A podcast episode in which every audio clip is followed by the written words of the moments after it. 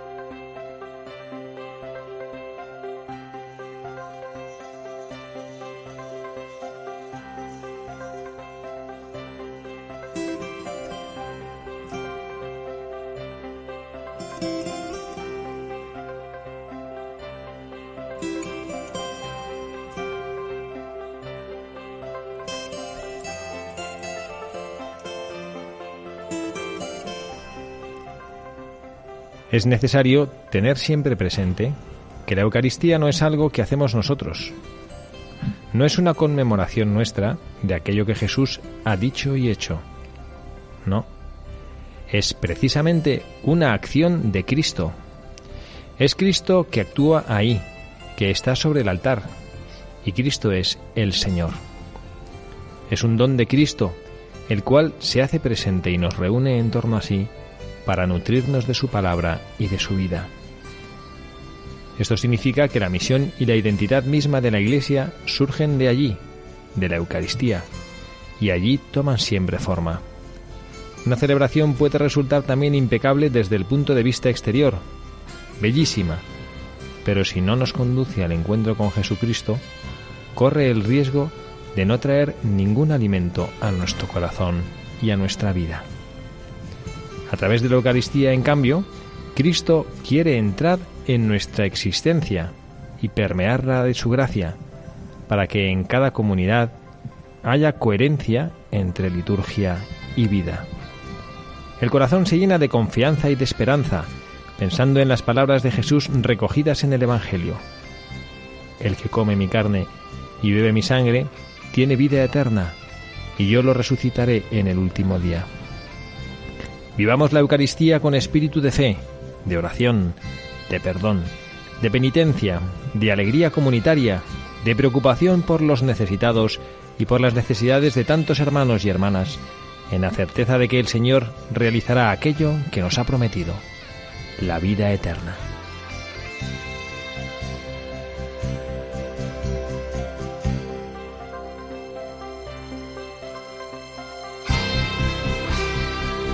Muy buenas tardes, queridos amigos, queridos seguidores de este programa Buscadores de la Verdad. En una nueva tarde de mayo, en esta ocasión ya último sábado de mayo, sábado 28, en el cual hemos honrado y seguiremos honrando, pero lo hemos hecho de manera particular en el mes de María, a nuestra Madre. Estamos en la radio de María, en este programa Buscadores de la Verdad, reflexiones en voz alta, como siempre el equipo de Buscadores de la Verdad Oliva Andrada. Oliva, muy buenas tardes. Hola, buenas tardes, padre. Gracias por estar aquí. Qué bien, qué ilusión. Gracias porque sabemos que para una madre dejar a sus niños supone, por un lado, un poco de dolor de corazón, también un poco de alegría, ¿no? Por descansar un poquito, ¿no? no, y sobre todo que así van conociendo mejor a su padre, que siempre les viene bien. Y también tenemos a Carla Guzmán con nosotros. Carla, muy buenas tardes. Buenas tardes, padre. Buenas tardes, Oliva, y buenas tardes a todos los que nos están oyendo. Hola, Carla. Y quien les habla, el padre Javier Cereceda dispuesto a pasar con todos ustedes, con este equipo estupendo de buscadores de la verdad, un ratito agradable, un ratito en compañía de nuestra Madre, la Santísima Virgen María. Y bueno, como habrán podido notar, hemos tomado un editorial, como siempre, de nuestro Santo Padre, el Papa Francisco, como siempre últimamente, que nos encanta y nos llena todo lo que el Papa nos dice. Y han podido observar que hemos hablado de la Eucaristía. Estamos la víspera del Corpus Christi, ya estamos litúrgicamente, ya estamos propiamente en la festividad del Corpus Christi, esta fiesta en la cual nosotros recordamos la presencia real de Jesucristo en la Eucaristía, esta gran alegría cuando Cristo había hecho todo por nosotros, no sabiendo, bueno, sabiendo si lo sabía, pero vamos, ¿qué más podía hacer Él? Quedarse con nosotros, para siempre, en la Eucaristía. Esa presencia real, que no es simbólica, esa presencia real, misteriosa del Señor en las formas eucarísticas. Y bueno, pues para poder mm, reflexionar y compartir con nosotros esta alegría que experimentamos los cristianos por la presencia de nuestro Señor con nosotros en la Eucaristía, hemos elegido un buscador que ahora les comentaremos, pero antes le pedimos a Oliva que nos recuerde para todos nuestros oyentes cuál es el correo electrónico del programa. Eh, el correo electrónico del programa para los que queráis sugerirnos algún buscador es buscadores de la verdad arroba radiomaria.es. Ahí esperamos todas vuestras propuestas. Sugerencias, lo que queráis. Bueno, pues es el medio. También pueden escribir a la radio, también. Alguno que probablemente no tiene correo electrónico y a lo mejor le gustaría compartir con nosotros. Algunas veces hemos recibido cartas también postales, pues que nos mande una carta por correo a la, a la, a la emisora. Y bueno, pone simplemente buscadores de la verdad, a la atención del equipo y también estaremos encantados de recibir sus sugerencias y propuestas y comentarios sobre el programa. Y esos postales de viajes que nos encantan recibir. Sí, nos hace mucha ilusión. que se acuerden de nosotros cuando se van de viaje. Bueno, pues eh, cuéntenos, Carla, eh, ¿qué es, eh, cuál es el buscador que hemos, eh, por qué hemos escogido a nuestro buscador antes de leer su, su pequeña biografía. Como mañana es, como decía padre, mañana es el Corpus Christi, queríamos buscar un, un, buscador que tuviese relación con la Eucaristía.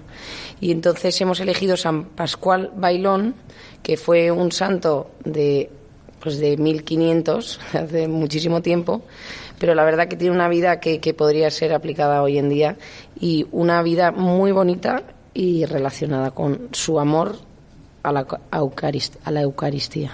Bueno, pues nada, sin más, vamos a pasar a escuchar la historia de nuestro buscador del día de hoy.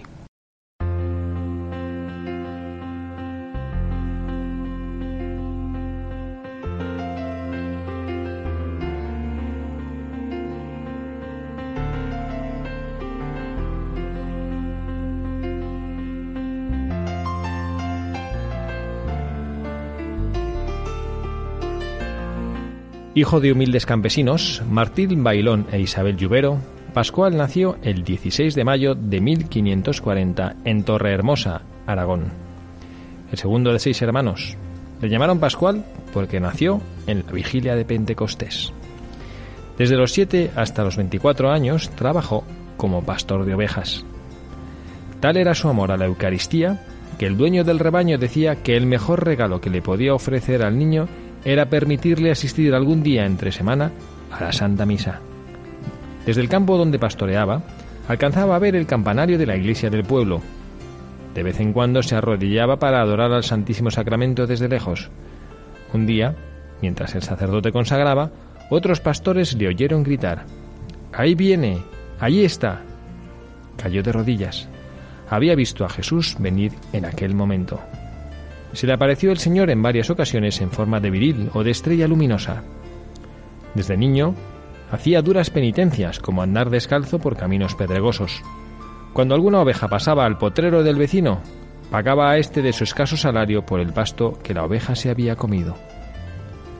A los 24 años ingresó en el convento de los frailes menores franciscanos de Albatera.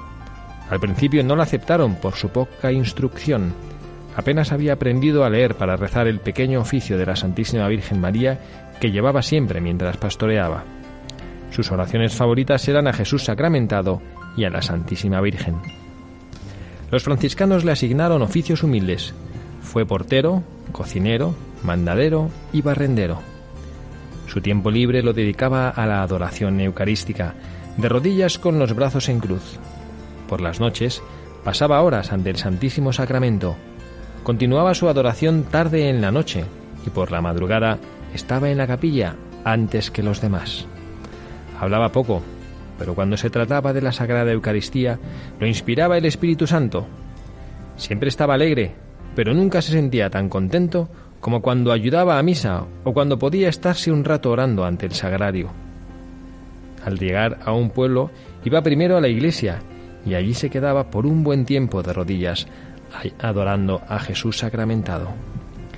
En una ocasión, un hermano religioso se asomó por la ventana y vio a Pascual danzando ante una imagen de la Santísima Virgen María, y le decía, Señora, no puedo ofrecerte grandes cualidades porque no las tengo, pero te ofrezco mi danza campesina en tu honor. El religioso pudo ver que el santo rebosaba de alegría. Pascual compuso bellas oraciones al Santísimo Sacramento. El arzobispo San Luis de Rivera, al leerlas, exclamó admirado, Estas almas sencillas sí que se ganan los mejores puestos en el cielo. Nuestras sabidurías humanas valen poco si se comparan con la sabiduría divina que Dios concede a los humildes. Le enviaron a París a entregar una carta al general de la orden. En camino defendió la Eucaristía frente a las herejías de un predicador calvinista, por lo que casi lo mata una turba de hugonotes. Él se alegró por haber tenido el honor de sufrir por su fidelidad al Señor, y no se quejó. Aunque Pascual apenas sabía leer y escribir, era capaz de expresarse con gran elocuencia sobre la presencia de Jesús en la Eucaristía. Tenía el don de ciencia infusa. Sus maestros se quedaban asombrados de la precisión con que respondía a las más difíciles preguntas de teología. Le dedicaron este verso. De ciencia infusa dotado, siendo lego sois doctor, profeta y predicador, teólogo consumado. Se destacó por su humildad y amor a los pobres y afligidos. Era famoso por sus milagros y su don para llevar las almas a Cristo. Martín Crespo relató cómo el santo le había librado de su determinación de vengarse de los asesinos de su padre. Habiendo escuchado el Viernes Santo el sermón sobre la pasión, sus amigos le exhortaban a perdonar. Él se mantenía inmovible. Entonces Pascual lo tomó del brazo, lo llevó a un lado y le dijo, Hijo mío, ¿No acabas de ver la representación de la pasión de nuestro Señor? Entonces, escribe Martín, con una mirada que penetró mi alma me dijo, Por el amor de Jesús crucificado, Hijo mío, perdónalos. Sí, Padre, contesté bajando mi cabeza y llorando, por el amor de Dios yo los perdono con todo mi corazón. Ya no me sentí la misma persona. Cuando estaba moribundo, oyó una campana y preguntó, ¿De qué se trata? Están en la elevación, en la Santa Misa, le dijeron. Ah, qué hermoso momento. Y quedó muerto en aquel preciso momento. Era el 15 de mayo de 1592, el domingo de Pentecostés, en Villarreal de los Infantes, España. Durante su misa, tenían el ataúd descubierto y en el momento de la doble elevación, los presentes vieron que abrió y cerró por dos veces sus ojos. Su cuerpo, aún después de muerto, manifestó su amor a la Eucaristía. Eran tantos los que querían despedirse de él que lo tuvieron expuesto por tres días. Beatificado el 29 de octubre de 1618 por el Papa Pablo V y canonizado el 16 de octubre de 1690 por el Papa Alejandro VIII.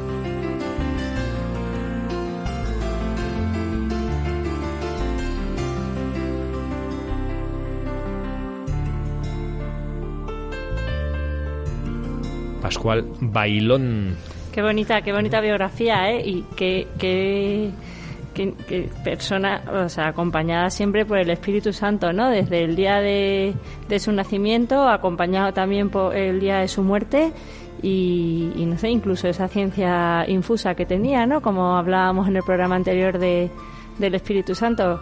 O sea, me, me ha gustado mucho. Qué gozada de vida, ¿no?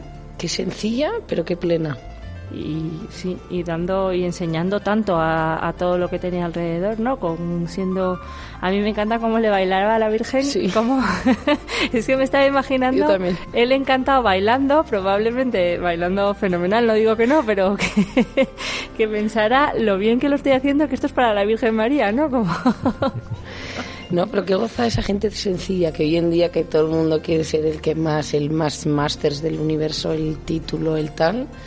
Y esta gente sencilla, ¿no? ¿Sabes ¿De quién me acordaba yo? Que justo además lo estuvimos hablando, padre, del otro día, del, del santo cura de Ars, que, tam- que también a él al principio en el seminario le rechazaron porque no era Digno de... muy...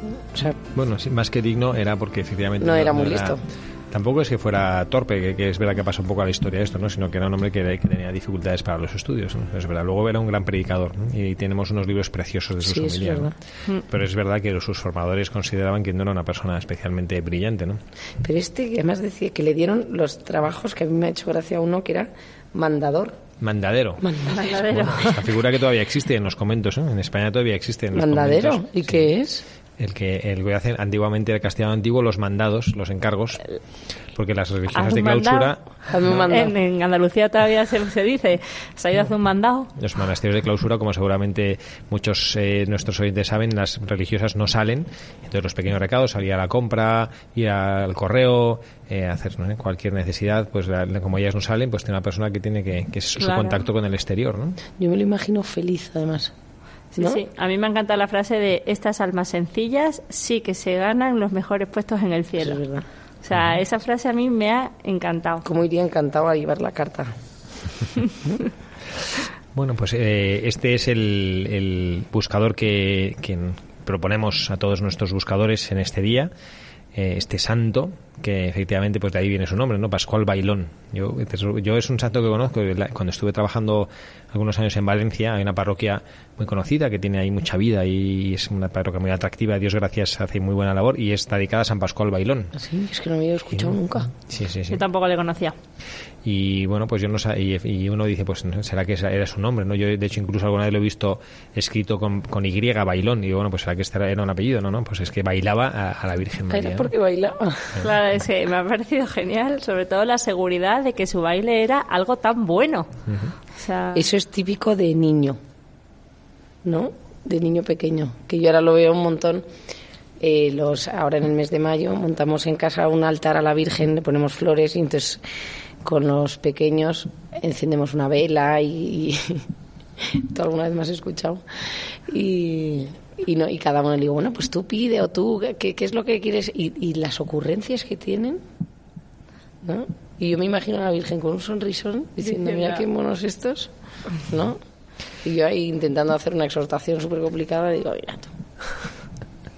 Pues esto es, yo creo que es la primera, la primera enseñanza que nosotros podemos tener eh, de cara a, la devoción a la Eucaristía, que bueno, pues que es un poco lo- la virtud que, que nosotros queremos transmitir y sobre la que queremos reflexionar con todos nuestros oyentes hoy, en esta víspera del Corpus Christi, en esta fiesta. La devoción a la Eucaristía, el amor a la presencia real, el respeto que se debe, profundo respeto que se debe a Jesucristo, pero luego también el amor y la sencillez. Cristo es Rey de Reyes, es el Señor del universo. Su presencia sobre la, sobre, en la Eucaristía, sobre nosotros, es una cosa que no somos capaces de comprender, pero a la vez también es un Padre. Entonces, para mí la primera enseñanza es cómo nosotros debemos estar frente a la Eucaristía y estos grandes santos que nos lo enseñan. Y porque uno podía uno podía quedar eh, bueno pues con lo anecdótico, ¿no? Bueno, pues no, pues eh, este que está canonizado por la Iglesia se dedicaba a bailar, bueno, pues nosotros también, ¿no? Nos vamos delante de, Jesucristo y bueno, pues es verdad que hay veces mm, con unas interpretaciones quizá no muy correctas, ¿no? Sobre la- lo que es la frescura y la naturalidad y la sencillez de, de- del trato, pues bueno, que ahí hacen determinadas cosas que a lo mejor a veces nos chocan un poquito, ¿no? De, de, bueno, pues de, de- de cómo estar presente delante de Jesucristo en la Eucaristía. Pero yo lo que creo es, en esta sencillez, lo que es importante es ofrecer lo que uno es, tal cual, ofrecer lo que uno es. Y, y cuando nos cuenta la, vida de San Pascual, eh, yo recuerdo cuando era pequeño que me contaron una historia del malabarista eh, del Señor. Y la historia, que es una cosa es que es muy parecida a, esta de, de San Pascual de Bailón, cuenta pues de un, de un joven que se sabía sin cualidades y que no era capaz de, pues no era, no era una persona, pues a lo mejor como una presencia, no era una persona que tuviera don de gentes, no era una persona que supiera hablar de una manera brillante, eh, no era una persona, no sé, especialmente carismática ni cariñosa, ¿no? Y se lo sabía, y, pero sabía hacer malabares, cogía pues, los, como los, esto que parecen bolos de jugar a los bolos y hacía malabares. Entonces, una vez lo encontraron lo mismo, ¿no? Haciendo malabares delante de la Eucaristía. Y el sacerdote que lo vio, pues como que estaba así un poquito molesto, pero pues se quedó observando un poco antes y, y escuchó esto que le decía él, acabo de hacer los malabares y, y dice, bueno, ahora voy a hacerle más difícil, le hace un malabar y le dice, pues señor, esto que es lo que sé hacer, lo hago por ti. Y a, mí esto, y a, mí esto, me parece precioso, ¿no? Porque, ¿qué es lo que quiere Jesucristo? ¿no? Que nosotros nos entreguemos a Él con lo que somos. Y la manera y la evidencia de que San Pascual no era así como un hombre ligero que se que va a bailar es que a lo largo de la a lo largo de la biografía que hemos leído ahora nos hace ver él cómo en distintas circunstancias en distintos momentos lo que estaba era en una actitud de un profundo respeto no lo dice no que cada vez que tenía un ratito iba corriendo delante de la Eucaristía. En la vida religiosa que tenemos nuestros horarios marcados los que somos religiosos vivimos consagrados a Dios en una familia religiosa tenemos unos horarios unos que nos levantemos cuando nos da la gana no y tenemos los horarios te levantas te preparas y lo primero que haces es delante de Jesucristo en la Eucaristía y él era el primero que iba ¿no? a, pres a presentarse delante del Señor. ¿no? Sí, sí, incluso de niño decían que el mejor regalo que le podían hacer era poder asistir a la Santa Misa, Misa entre semana, o sea, para él era con qué con qué fervor y con qué fe ve a, a Cristo, en, encuentra un niño tan pequeño a Cristo en la, en la Eucaristía el pastor de ovejas.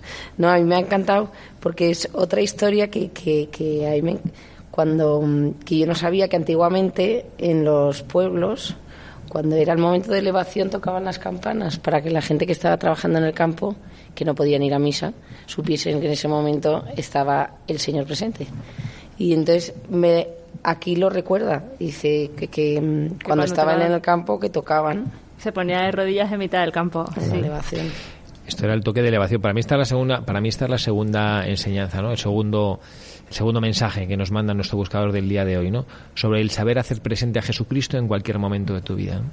Yo estoy habituado a encontrar en, en mi camino, en, como sacerdote, cuando hablo con personas que te suelen decir, padres, que no tenemos tiempo para estar con Jesucristo, no tenemos tiempo para la oración, ¿no? Y a mí esto es una cosa que me, que me duele, ¿no? Porque es verdad que hay veces que en nuestra vida, y bueno, pues vosotras que trabajáis y que sabéis lo que es compatibilizar, ¿no? ¿cómo lo dicen esto? Lo de la conciliación. Conciliación, familiar. familiar de conciliar el cuidado de la casa, el cuidado del sí, del, que un día tienes que ser una superwoman, una... Y llegar a todo. Pues entonces, eh, bueno, pues en esto que es verdad que no hay tiempo, y uno decía, bueno, pues, y a mí me da pena porque, porque a veces que, no sé, cuando uno tiene una persona que quiere o sabes que tu padre está enfermo y le quieres un montón y tienes sacas dos segundos, te escapas un momentito del trabajo, sales del despacho, levantas el teléfono, papá, ¿qué tal estás? Bueno, nada, un beso, adiós, papá, cuelgas, ¿no? Y no hace falta tener tiempo, no hace falta ir a casa de tu padre y estar ahí con él y estar dos horas. Que es verdad que cuando puedes lo haces, ¿no? Y con Jesucristo pasa algo parecido. Y esta tradición que era preciosa, en, me imagino que yo la conozco en España, me imagino que en otros países también la habría, ¿no? Que en los campos, es verdad que antiguamente, como no había las máquinas que hay ahora, el campo, la superficie de un campo que podía alcanzar a trabajar una persona no era como ahora, ¿no? Y es verdad que a lo mejor no se alejaban tanto del pueblo, estaban yo que sé, a un kilómetro del pueblo o lo que sea, y, y por eso los campanarios, uno dice, ¿por qué los campanarios tan altos? ¿no? Pues los campanarios tan altos era para que las campanas y el mensaje, porque el centro de la vida en muchos de los pueblos, aquí en Castilla, ¿no? que yo lo conozco especialmente, en muchos de los pueblos castellanos, pues el campanario alto para que para que el sonido de las campanas llegara lo más lejos posible, ¿no? Porque la gente de, de, dedicaba su día eh, y, y, en su día le gustaba tener presente la vida en torno a la vida cristiana, ¿no? Y efectivamente tocaban la campana en el Ángelus, entonces sabían que era el Ángelus, entonces pues rezaban el Ángelus, y sabían ellos en qué momento era la Santa Misa. Y había un toque especial que por el ruido de la campana, porque antiguamente a mí me, hace gracia, yo estoy haciendo el Camino de Santiago con un grupo de familias del colegio y lo vamos, lo vamos haciendo semana tras semana, y a mí me hace gracia los chicos llegan al pueblo y den cuenta que este ven la campana y no hay ahora de los pueblos que pues eh, no está digamos tan tan no digo que no esté cuidado no pero bueno como es verdad que hay menos sacerdotes y demás pues es fácil tocar la campana ver la cuerda y, la, y los empiezan a tocar la campana y yo, no, no no lo toques no porque la campana en los pueblos tiene mucho un significado profundo no y cada toque era una cosa distinta. Y en los pueblos sabían lo que había pasado por cómo era el toque. Cuando se moría alguien era un toque y era el toque difunto sabían alguien se ha muerto y en los pueblos que eran pequeños pues sabías pues fulanito está enfermo pues seguro se ha muerto fulanito o cuando había que había dado a luz pues era un toque distinto un toque de alegría no y cuando ya el ángelus el toque del ángelus. Y, el, y había el toque que era el toque de la elevación. Entonces a mí esta, esta reflexión, que no solo es de la vida de San Pascual Bailón, ¿no? sino de la vida de una cosa que antiguamente teníamos y que hemos perdido, en cuántas iglesias hay eh, en, nuestro país que, bueno, también hay que entender, no hay que, pero que, que, ya no les permiten tocar por la noche, porque hay gente que protesta, ¿no? Los que no, sobre todo los que no son cristianos que protestan, que se callen las campanas, ¿no? Que cuando marcan las horas, ¿no? A esto me refiero, ¿no? Pero es verdad que, la, que antiguamente las campanas de la iglesia no era por las campanas de la iglesia, sino cómo hacían presente la vida cristiana en lo cotidiano. Y esto lo, hemos perdido. Esto lo hemos perdido, ¿no? Hay, unas religiosas en las que, a las que acudo acompañadas como, como capellán que tienen una costumbre preciosa que llaman santificar las horas, ¿no? y santificar las horas como dar gracias a Dios. Entonces, que es como cuando tocan las 11 tinta, pues haces el esfuerzo y te gracias por esta hora de vida que me has dado, ¿no? Es una cosa que tardas dos segundos en hacer, ¿no? Gracias por esta hora de vida que me has dado, ¿no? Y, pues mira, desde es una enseñanza a esa gente que no tiene tiempo para estar con el Señor. Mm. Dos segundos. Dos segundos, hacer decir una sola frase en el cambio de hora, desde luego. Entonces, esto que para él es la enseñanza de saber tener presente a Jesucristo en todo momento. De manera particular, cuando tienes la gracia y la suerte de estar, de, celebrar eh, la Santa Misa, ¿no? Como decía, ¿no? El dueño de las ovejas que le permitía, eh, como regalo, venga, vete a misa, ¿no? Pues es verdad, a veces que tenemos ese regalazo de poder estar presente con Jesucristo en la Eucaristía, pero hay otros momentos en los que no podemos, ¿no? Bueno, pues esto es eh, una enseñanza, ¿no? Es lo que decía usted, padre, de que las campanas en la iglesia eh, hacían presente a Cristo en la sociedad. Ahora lo que está pasando es, por desgracia, todo lo contrario. Están intentando quitar a Cristo de la sociedad como puedan, quitando las cruces de los hospitales, quitando los crucifijos de las, de las aulas, quitando las campanas, las campanas, quitándole que no sea protagonista en ningún sitio. Y, a lo mejor dice, oye, qué pena que ya tal, no, no, es que ahora estamos incluso en una sociedad que está yéndose a lo contrario, o sea, eliminarlo y erradicarlo y que no tenga ningún tipo de presencia. Por eso nosotros desde aquí vamos a hacer un llamamiento a que todo el mundo se anime y a tener presente a Cristo, aunque sea lo que decía el Padre, si en el fondo te montas en el coche, pues en vez de poner la radio, o sea, Radio María obviamente hay que ponerla, pero pues una oración, ¿no? Qué bonito la costumbre de, yo, la verdad, de rezar cuando vas de viaje. A mí me encanta porque además ya hasta los niños pequeños ya es como, mamá, que no has rezado. Y digo, espera, que estoy sacando el coche del garaje. Pero no, como que ya lo tienen interiorizado. Bueno, pues esta es eh, la, segunda de las, de las enseñanzas ¿no? que nos da este nuestro buscador del día de hoy. Y hay una tercera enseñanza, que es verdad que es una cosa quizá un poquito más particular ¿no? y propia de la vida de este, de este santo que, que, no es una cosa que más que Dios solo concede a las almas privilegiadas, pero que a mí me llama la atención esta visión que tuvo él de, de Jesucristo, ¿no? que los pastores le oyeron gritar ahí viene, ahí viene, ¿no? Como que él cayó de rodillas porque él tuvo pues esa, esa gracia de ver que mientras el sacerdote estaba consagrando, como que Jesucristo bajaba, se le aparecía ahí, ¿no?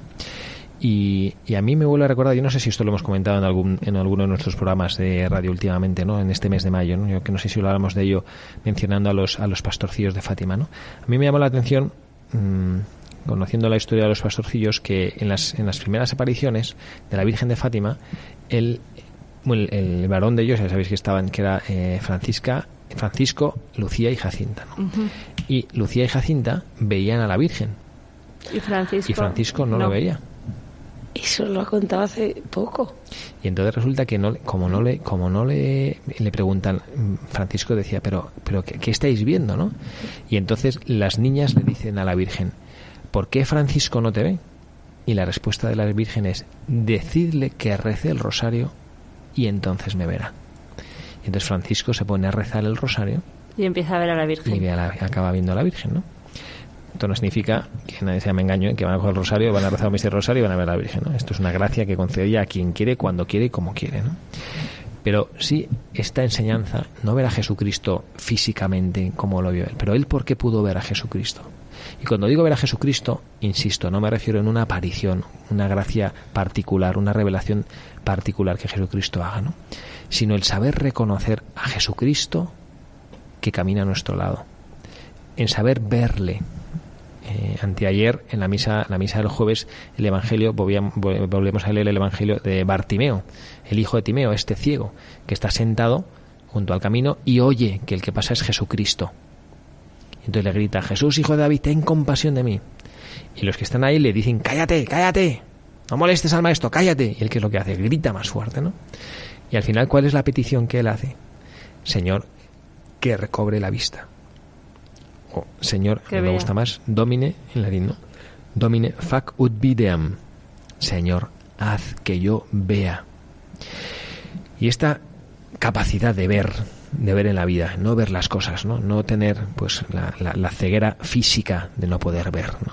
sino tener la ceguera de corazón, la ceguera del alma, la ceguera del entendimiento, que muchísimas veces, y aquí el que esté libre de pecado que tire la primera piedra, yo no, a veces esa ceguera es una ceguera voluntaria, no queremos ver la realidad que Jesucristo nos presenta.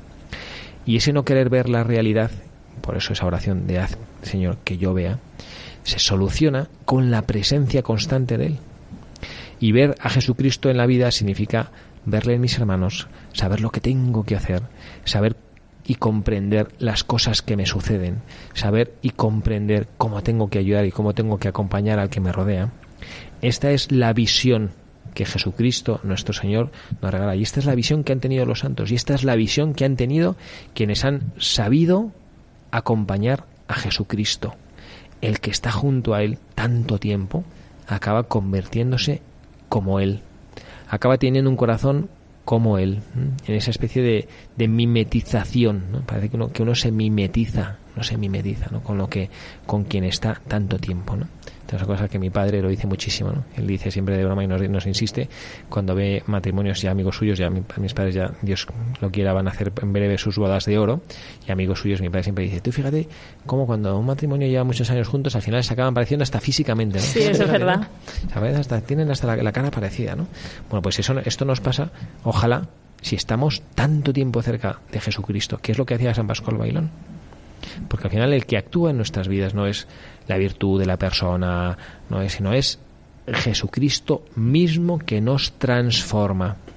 Y esto es lo que hay que aprender a vivir y es lo que aprender a valorar, a saber mirarle a Él. ¿no? Lo, hemos, lo hemos leído de una, manera preciosa en, el, en la editorial. En la editorial y en la, en la, en la vida de, de, este buscador, ¿no? que Él era capaz de estar tanto, tanto tiempo de rodillas ¿no? junto a Él. Estar, ¿no? decía cualquier cosa, que iba a cualquier sitio y lo primero que hacía al llegar en la iglesia era ponerse delante de Jesucristo en la Eucaristía. Su tiempo libre lo dedicaba a la adoración eucarística. En cuanto ponía de rodillas con los brazos en cruz delante del Santísimo. Las noches que se lo permitía la obediencia pasaba horas ante el Santísimo Sacramento. Por la madrugada estaba en la capilla antes que nadie, ¿no? Pues así es, ¿no? Cuando a veces decimos, oh, qué gozada, Yo eh, tenía eh, anteayer estaba en una clase con en la clase en la que a los jóvenes a los que yo les doy en el, en el colegio y, decía, les eh, estábamos hablando sobre, de, a mí ahí tengo una, una clase preparada que, que, cuando se está acabando el fin de curso yo se la, se la presento a ellos, ¿no? Y el título de la clase es una presentación preciosa que se llama Atrévete a soñar, atrévete a soñar. Entonces, pues les presentamos distintos retos y distintas cosas en su vida y, yo les, siempre les digo, ¿no? ¿Cuáles son las, las dificultades cuando tú estás en un sitio y quieres llegar a, una, a otro eh, qué ingredientes tiene que haber, ¿no? Y entonces pues decía, pues tienes que tener clara la meta, tienes que tener claro los medios que cuentas, tienes que tener claro que tiene la, fortaleza para perseverar. Y dijeron ellos, que me, me gustó muchísimo, ¿no? Tienes que tener claro a qué quieres renunciar. Eso es verdad. ¿A qué quieres, a qué vas a renunciar si quieres llegar a tu meta? Y, y en nuestra vida a veces nos pasa como a los jóvenes. Los jóvenes ahora están en el cole en todos los coles, ¿no? Con los exámenes finales, las evaluaciones, los llantos, el que no ha pegado un palo al del curso tratando de trabajar. Y ahora se está metiendo todo en, cinco minutos. y encima luego el rechinar de dientes. Sí, y luego es, verdad, y es así. Es curioso porque así somos los hombres, ¿eh? Yo cuando veo a estos chicos digo, pues así, mi vida también es así. Yo estoy pues a por uvas eh, la mitad del, la, mitad de mi vida y luego tratas de apretar, apretar para, para, para conseguir, ¿no? Y, y, pero claro, me dan ganas de decir, bueno, pero tú si, este, si tu objetivo era este, aprobar todas las asignaturas, ¿a qué has renunciado? Porque tú lo que has querido es aprobar todas las asignaturas, pero te has pasado como los enanos, te has ido de fiesta todos los fines de semana, te has ido a jugar al fútbol siempre que has querido, te has dedicado a ver la tele en casa, a estar en el ordenador, al, WhatsApp y a chatear, a los vídeos del YouTube. Querían la ciencia infusa, como nuestro santo de hoy. Pero es verdad que todo es una renuncia, ¿no? Bueno, yo no, no haría tanto como esto es una renuncia, sino que en la vida siempre... Cuando te, algo te cuesta, tienes que renunciar. Tienes que renunciar. Cuando tienes, cuando tienes un objetivo, tienes que renunciar, ¿no? Y entonces ahí lo que, lo que importa es estar ahí, pues con Jesucristo, cara a cara, cara a cara con Jesucristo, ¿no? Eh, pues mm, tratándole ver a él, ¿no? Bueno, y esto y así introducimos la, la canción que, que, queremos poner y la que queremos compartir con nuestros Es una canción preciosa, porque cuando estábamos buscando las canciones decíamos una canción de a ver de que hable de la Eucaristía o ahora hay muchísimas canciones, la verdad, que, que os lo recomendamos desde aquí, que hay unas eh, canciones preciosas para orar y nosotras nos bajamos la verdad que bastantes por Spotify o por donde sea unas listas de, de, canciones. Y eso es muy bonito las, las adoraciones con música como que te relaja ¿no? y tal. Te ayudan a rezar mucho porque con las letras ya te ayudan a, a no distraerte tanto sino sí además sobre todo que son letras sencillas ¿no? que te hacen meditar. Y esta canción es una canción que tocó un señor con guitarra de rodillas ante el Santísimo durante la adoración eucarística de la JMJ de Río. Y entonces, si tenéis la ocasión de verlo en YouTube, es súper bonito porque le veis a él de rodillas con un fervor bestial como, como, como toca y, y como canta. Así que nada, os dejamos con esta pieza musical para que la disfrutéis como la hemos disfrutado nosotros.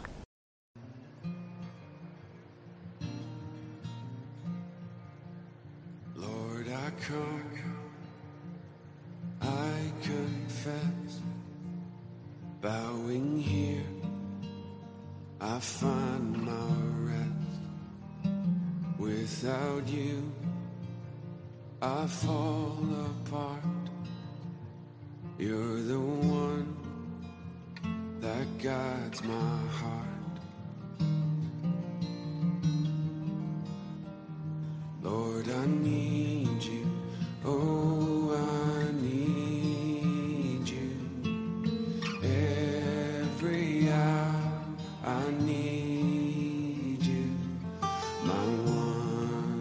one defense, my righteousness. Oh God, how I need you.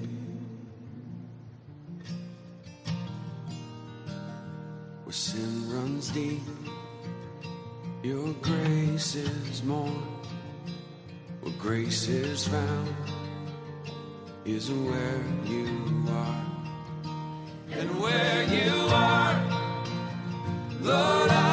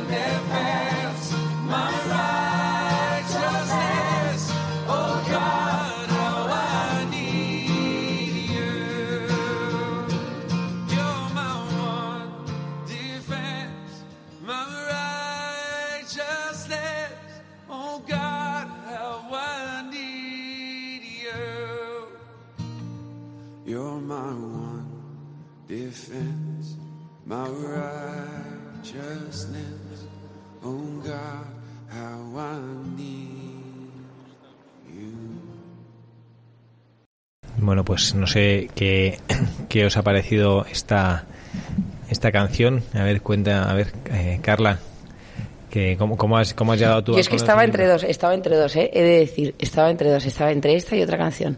Y la verdad que estaba pensando en nuestros oyentes.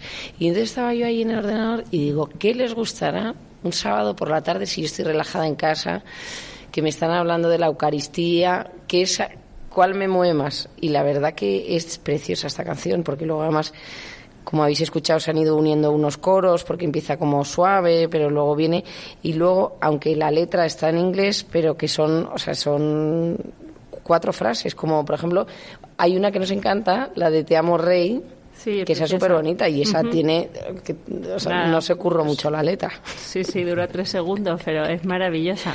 Sí, son canciones que, te ayudan y que te invitan y que a, rezar. Bueno, pues mm, seguimos con este con nuestro programa. Ya saben que estamos aquí con ustedes Oliva Andrada, Carla Guzmán, quien les habla, el padre Javier Cereceda, y estamos hablando en este programa víspera de Corpus Christi, estamos hablando de la Eucaristía, la Eucaristía y su presencia en nuestras vidas. Lo estamos haciendo ayudados de la vida de San Pascual Bailón, este santo aragonés, hombre bueno, franciscano, sencillo, que supo vivir y supo centrar su vida en lo que realmente importa, que es el amor a Cristo. Yo lo ha- yo últimamente lo he comentado varias veces en el programa porque no sé, me está tocando en este en este arranque de año, bueno, arranque de año llevamos la mitad del año ya, estamos estamos acabando mayo, pero me ha tocado acompañar a bastantes personas a una cosa y además me parece preciosa. Yo siempre que lo he escuchado eh, cuando era pequeño lo escuchaba y ahora me siento un, un sano orgullo de, de- de poder ser quien protagoniza esa acción. No sé si lo habéis oído cuando dicen ayudar a una persona a bien morir. Ya, eso sí. Es una expresión que me encanta. Bueno, pues yo lo he estado, lo he estado haciendo y realmente uno, y es un regalazo de Dios. ¿no? Y además yo he tenido la suerte de acompañar a personas que han muerto santamente ¿no? y dando contenido a la vida. Yo hablaba ahora, esta mañana hablaba con una persona y hablando de esto digo que decía que que qué gozada la muerte cuando te pilla y no te enteras de nada, ¿no? Y yo decía, a mí me parece, a mí me parece una tragedia. A mí Y no tanto si porque si te pillan gracias no te pillan gracias, no, no, no es eso, ¿no? Es que a mí me parece una un acontecimiento. También es verdad que, ojo, yo no estoy diciendo, hay, hay personas que tienen la, pues, la desgracia de, de- de- de morir, ¿no? las agonías, que es una cosa horrible, ¿no? Pero el poderte preparar para el encuentro con Dios, qué gozada, qué gozada saber y, y dejar todo arreglado y haber tenido una vida fecunda, haber tenido una vida en la, que, en la que has hecho el bien, en la que has sufrido con Jesucristo, en la que el sacrificio ha tenido un sentido profundo y tener el corazón preparado para encontrarte con el Señor. Es que eso es un regalazo, ¿no? Y esto, pues, eh, lo hace, y, y el descubrimiento de todo esto lo hace el saber que la vida tiene un sentido, tiene un sentido final, ¿no? Y esto es lo que también nos enseña nuestro buscador, ¿no? Nuestro buscador que al final, al final de la vida, decía Santa Teresa, el que se salva sabe y el que no se salva no sabe nada. Y es que la, en- la, yo os lo aseguro y a todos los a todos los oyentes, todo lo que hagan en su vida, si les ha ayudado a que en el momento final, culmen de su vida, oigan de Jesucristo estas palabras, ¿no? Venid a mí, ven a mí, bendito de mi Padre. Ven a mí, bendito de mi Padre. Yo el otro día miraba la cara de un alumno de segundo de bachillerato que estaba convencido que había suspendido y tenía que ir a septiembre con, la- con, dos asignaturas, ¿no? Y al final, entre que hizo un examen medianamente bien y el otro, el profesor tuvo compasión y le hizo un regalito de Reyes retrasado, pasa de curso, ¿no? Y yo veía la cara de ese niño cuando, le, cuando me miraba, me decía, padre, he suspendido, ¿verdad? Y le decía, no, has aprobado y te han aprobado. La cara de alegría que ponía el niño, o sea, de, de- de- de liberación. Para mí la expresión no es, es de liberación, o sea, como ya. Pues yo pienso, ¿os imagináis la cara que se tiene que quedar el día que llegas y mueres, te pones delante de Dios, de No, su un tribunal, un subidón. y oyes esto, ven a mí, Oliva, ven a mí, bendita de mi Padre, o Carla, ven a mí, bendito de, bendita de mi Padre. Pues en ese momento te darás cuenta que todo lo que has hecho en tu vida para poder llegar junto a Jesucristo, a ese momento ha merecido la pena. Y todo lo que ha ensombrecido tu vida, tus egoísmos, tus críticas, tus envidias, tus celos, tus cobardías, tus perezas, tus omisiones, tu sensualidad, todo te parecerá una miseria, ¿no? Lo que ahora tanto nos, nos atrae, ¿no? En este mundo con tanta, con tanta corrupción es que Yo a veces veo, voy, con- voy por el coche con el coche por Madrid y digo, madre mía, es que un sacerdote tiene que conducir con, los, con, los- con unas vendas en los ojos, porque toda la, la incitación a la sensualidad que hay por todas partes, ¿no? Bueno, pues es verdad que es un mundo en el que es difícil vivir así y vivir con el corazón puro, ¿no? Pero se puede, se puede, ¿no? Y merece la pena. Y, y algún día nos daremos cuenta. Y no solo porque al final de la vida es, de variedad, sino porque la manera de vivir, y San Pas- la vida de San Pascual nos lo demuestra, ¿no? La manera de vivir así hace que merezca la pena todo, ¿no? Y a mí me recuerda también esto, el que lo hemos dicho también al principio, ¿no? Sobre, sobre esta sencillez cuando uno dice, "Jo, es que yo, es que vivir así, vivir así, es así un poco complicado, ¿no? Y yo recuerdo que tenía, he conocido, conozco, yo creo porque vive todavía, ¿no? Un hermano mío de congregación, un hermano de sangre, un hermano de, de familia religiosa, que es un hombre buenísimo y, y que es un hombre eh, súper fiel a su sacerdocio y a su vida religiosa. Y una vez le escuché decir ¿no? que él, cuando empezó en la vida religiosa, se daba cuenta que no era un hombre que tenía especiales cualidades para nada. Le decía, yo no soy buen deportista, no tengo dotes para la música, no soy un buen predicador, no soy una persona simpática y agradable como no soy un buen conversador, no soy habilidoso para las, para las manualidades, no soy un buen conductor, no. Y entonces él pensó, yo en, lo que, en qué puedo destacar, aunque no tenga talentos para esto. Y él dijo, yo puedo destacar en ser fiel a Jesucristo. ¿no? Pues mira qué bonito. Y él decidió vivir así. ¿no? Decidió vivir así, me parece precioso. ¿no? Una historia parecida también, me la contó ahora un sacerdote que, que, eh, que conoce muchos aquí en Madrid, la diócesis de Getafe, que tenía un, un compañero en el seminario que pues que, que en una, una situación parecida decía bueno como que se consideraba que no era especialmente mm, dotado de talentos ¿no? por parte de Dios y entonces él lo que le dijo lo que lo, lo que pidió y lo que espero es decir bueno yo me voy a ofrecer a Jesucristo y mi talento quiero que sea ofrecerme y ser como Cristo en la cruz y dije y le he pedido a Jesucristo que me permita sufrir con él en la cruz y que me mande un cáncer ¿no? Es verdad. decía y al cabo de dos años le apareció un cáncer que solo se da en fumadores y él no, fuma, no había fumado en su vida De verdad, qué burrada. y, y- y murió. Sí, pasó, estuvo ahí luchando y al final acabó muriendo. A mí es que eso, de, de- de identificarte con Jesucristo y decir, y, y- y además me me decía este sacerdote, ¿no? Este sacerdote santo revolucionó la diócesis positivamente, ¿no? Con su santidad. ¿no? Y digo yo, es que al final lo que hace tu vida fecunda no son los talentos que tengas, ¿no? Sino cómo eres tú, y permitirme la expresión, caja de resonancia para la acción de Dios en las almas. Y esto es lo que le pasó a San Pascual Balón. Que a vosotras, a verle, mirar ahí, la, releer la biografía, ¿qué virtudes encontráis en San Pascual Balón? Y decía, "Joder, es que este era un Sencillo, crack. humilde, nada. No, pero que fuera, no, es que era el gran predicador, no sé qué, o es que era el gran constructor, de no sé cuánto, es que era un super arquitecto, o no sé qué, es que era un pintor de primera línea, pintaba unos cuadros que la gente tal, o era un compositor de música sacra, que era, ¿qué talento tenía? Ninguno. Tener el alma sencilla. Y amar, Humilde, y amar la. Eucaristía, y amar la Eucaristía, y contagiarse de ella, y estar cerca de, de Cristo en la Eucaristía, de ese regalazo que, que nos dejaron. Pues eso es, eso es ser eh, caja de resonancia de, de- de Dios nuestro Señor, ¿no? Y esto es el regalo que nosotros, que nosotros podemos tener, ¿no? Que todos podemos ser fieles a nuestra vocación, vosotras a vuestra vocación matrimonial, como madres, como esposas, nosotros los religiosos, sacerdotes, a nuestro sacerdocio, a nuestra vida religiosa y cada uno que nos escucha que tiene una llamada peculiar de Dios nuestro Señor, ¿no?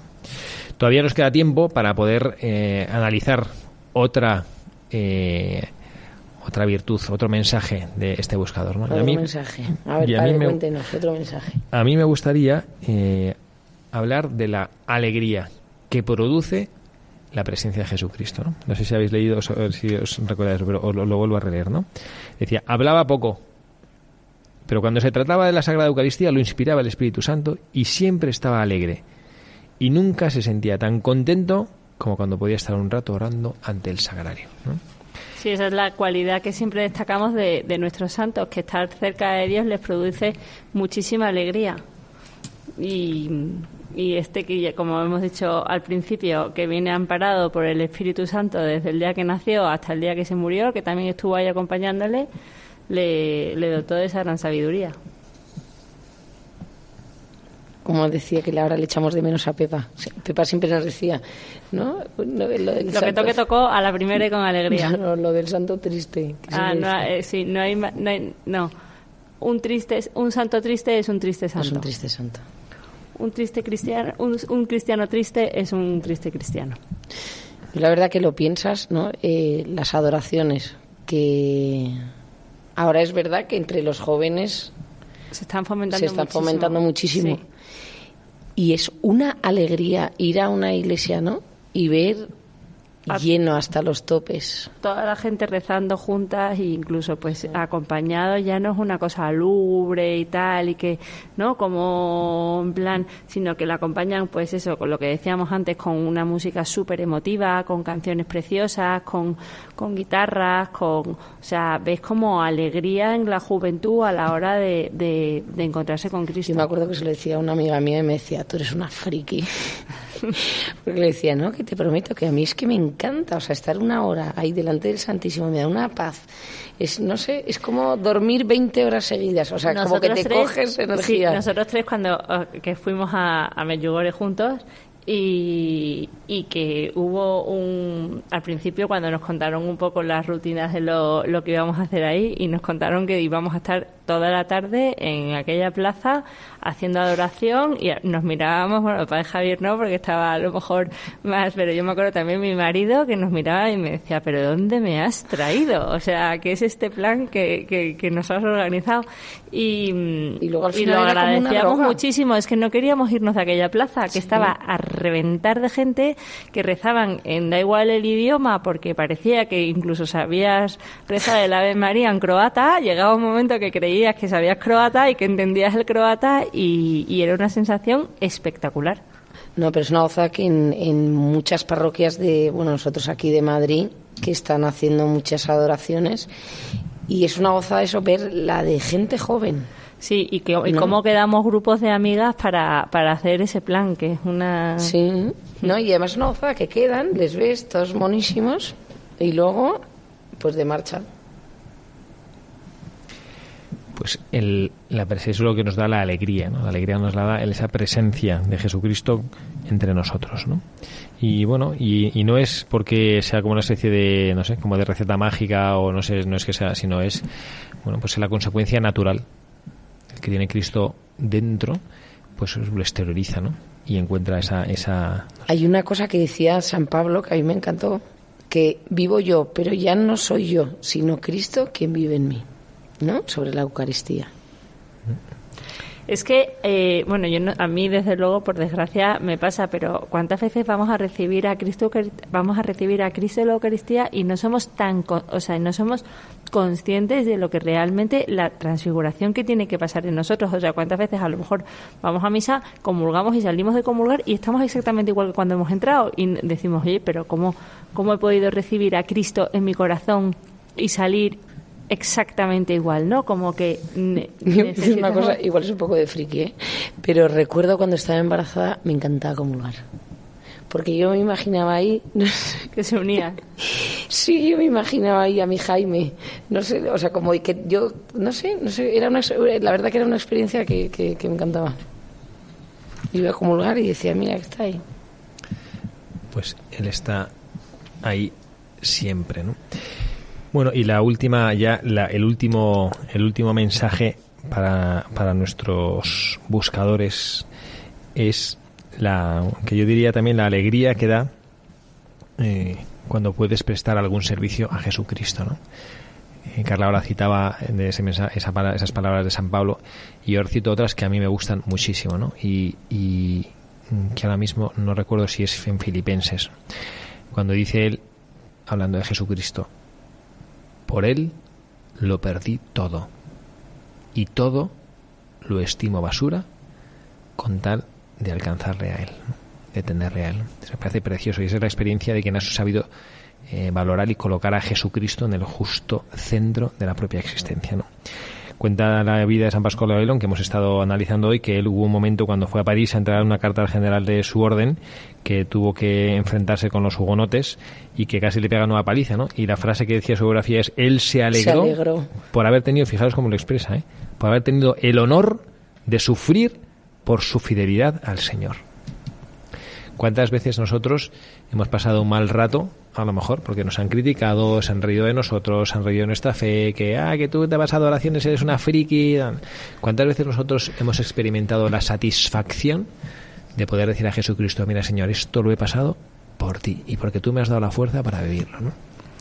Y esta satisfacción solo la experimenta quien realmente sabe dar la cara por Jesucristo. Es que eh, yo me acuerdo una vez que fuimos a- al parque de la Warner porque nos habían dado invitaciones y tal y era pues justo el puente de todos los santos. Y estaban haciendo una interpretación de la película del exorcista. Entonces iba una- un, un señor disfrazado de sacerdote echando agua bendita y tal y no sé qué. Llevaban la cama la niña gritando tal. Y entonces yo iba con, con una amiga mía y le dije es que no no lo puedo, o sea, de verdad que de repente como que te hervía la sangre, porque es que no tenía ningún sentido aquella situación para mm, de nada.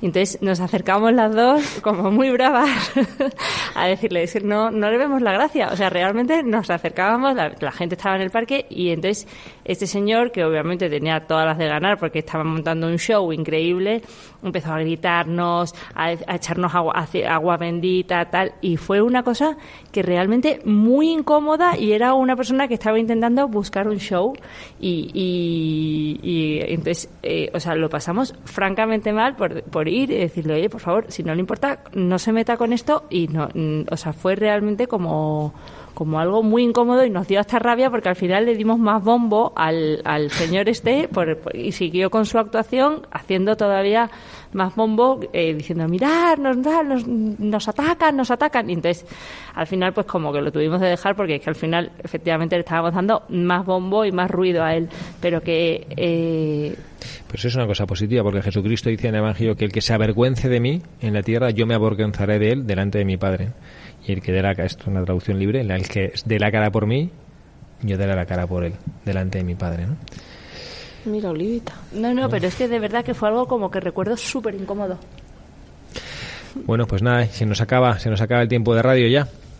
Tenemos Qué que pena, despedirnos, dar las gracias a todos nuestros oyentes que nos han estado acompañando durante esta tarde de mayo, este último sábado de mayo que podemos estar con nosotros en este año 2016. Dios mediante otros meses de mayo vendrán, donde podemos seguir Hablando de mostrando la Virgen. nuestro cariño, especialmente en mayo, siempre durante el año, pero especialmente en mayo. Muchísimas gracias, Carla. Muchas gracias, padre. Gracias por eh, estar aquí siempre presente. Y también a Oliva. gracias Padre y nuestro santo nació en mayo y murió en mayo también o sea que Santo Mariano. Y también quien les habla, el padre Javier Cereceda, que les desea que pasen un feliz sábado y mañana, día del Corpus Christi. Ojalá puedan acompañar a Jesucristo si hay procesiones por su ciudad, testimoniando ante todo el mundo que Jesucristo es el centro de nuestras vidas. Que Dios les bendiga.